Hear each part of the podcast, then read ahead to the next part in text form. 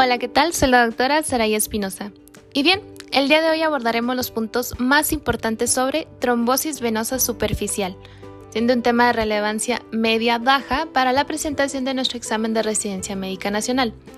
Asimismo, es de suma importancia para el médico de primer nivel de atención, ya que es un motivo de consulta frecuente, y también de referencia segundo nivel de atención por la importancia de su tratamiento. Como introducción debemos conocer que nos estamos basando por completo en distintas bibliografías, las cuales son primordialmente las guías de práctica clínica nacionales, el manual del CTO, el manual del Dr. Prieto, algunos artículos respaldados por la CDC, entre otros cursos revisados. Comenzamos.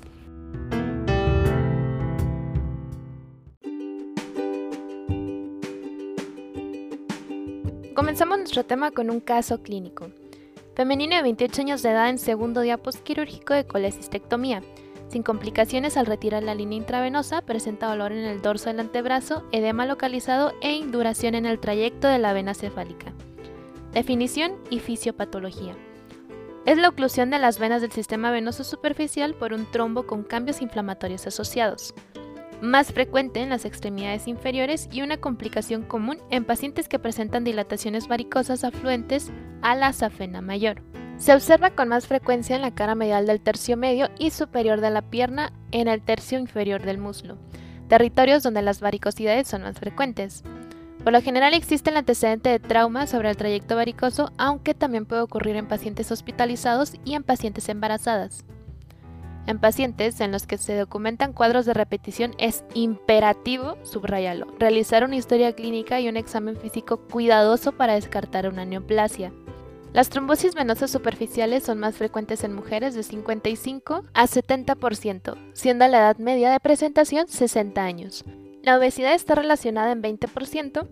Los factores de riesgo para la trombosis venosa superficial son los mismos que para la enfermedad tromboembólica venosa, que es edad, presencia de varices, obesidad, enfermedad tromboembólica previa, intervenciones quirúrgicas recientes, cardiopatía, embarazo, reposo prolongado y terapia hormonal. Cuando se presenta una trombosis venosa superficial en una vena sana, o sea que no tiene dilatación varicosa, se puede asociar con un evento inflamatorio sistémico o una trombofilia. Al igual que las trombosis venosas profundas, las trombosis venosas superficiales son más frecuentes en el lado izquierdo, y bueno, esto ya lo vimos en el capítulo anterior por la misma distribución anatómica y la superposición de las ilíacas. La safena interna y sus afluentes afectan tres veces más que la safena externa. Las trombosis por encima de la rodilla tienen riesgo de extensión del trombo hacia el callado, lo que implica riesgo de extensión hacia el sistema venoso profundo. La asociación de trombosis venosa superficial con TBP es de 5.6%, y la asociación de trombosis venosa superficial y embolia pulmonar es de 0.5%. Cuadro clínico y diagnóstico. El diagnóstico se establece por la exploración física, se observa un cordón indurado, hipertérmico localizado, muy doloroso a la palpación que sigue un trayecto venoso. Suele haber un halo eritematoso alrededor del cordón, el cual hace confundir este padecimiento con celulitis. Como se asocia con trauma, un diagnóstico diferencial es hematoma, pero este se acompaña de equimosis. No se requieren otros métodos diagnósticos, pero si se sospecha de trombosis venosa profunda asociada, se puede usar el ultrasonido Doppler. Tratamiento.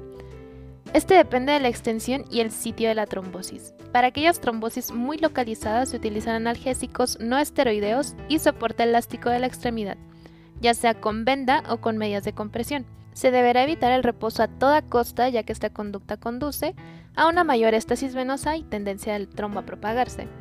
Se puede dar tratamiento con Fonda Parinux 2.5 miligramos cada 24 horas vía subcutánea, que es efectivo para reducir la extensión del trombo, evitar flebitis y complicación con TBP. Las indicaciones de cirugía son el dolor incoercible, ulceración de la piel en el sitio de la trombosis y presencia de trombosis en el muslo, ya que esto pues, puede propagarse a la unión safenofemoral con un alto potencial embolígeno. El manejo recomendado es safenectomía y ligadura de la unión safenofemoral, así como la resección de paquetes varicosos y trombosados. La profilaxis con heparina convencional o fraccionada se recomienda para prevenir TBP en el perioperatorio.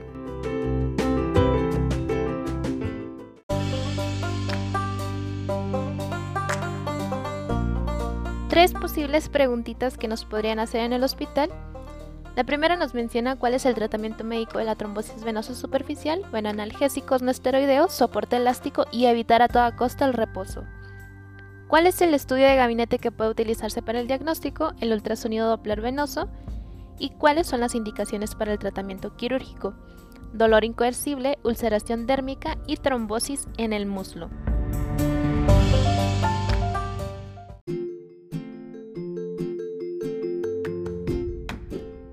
Con esto daríamos por terminada nuestra revisión del tema. Espero te sea de mucha ayuda. Recuerda que donde quiera que se ama el arte de la medicina, se ama también a la humanidad. Platón.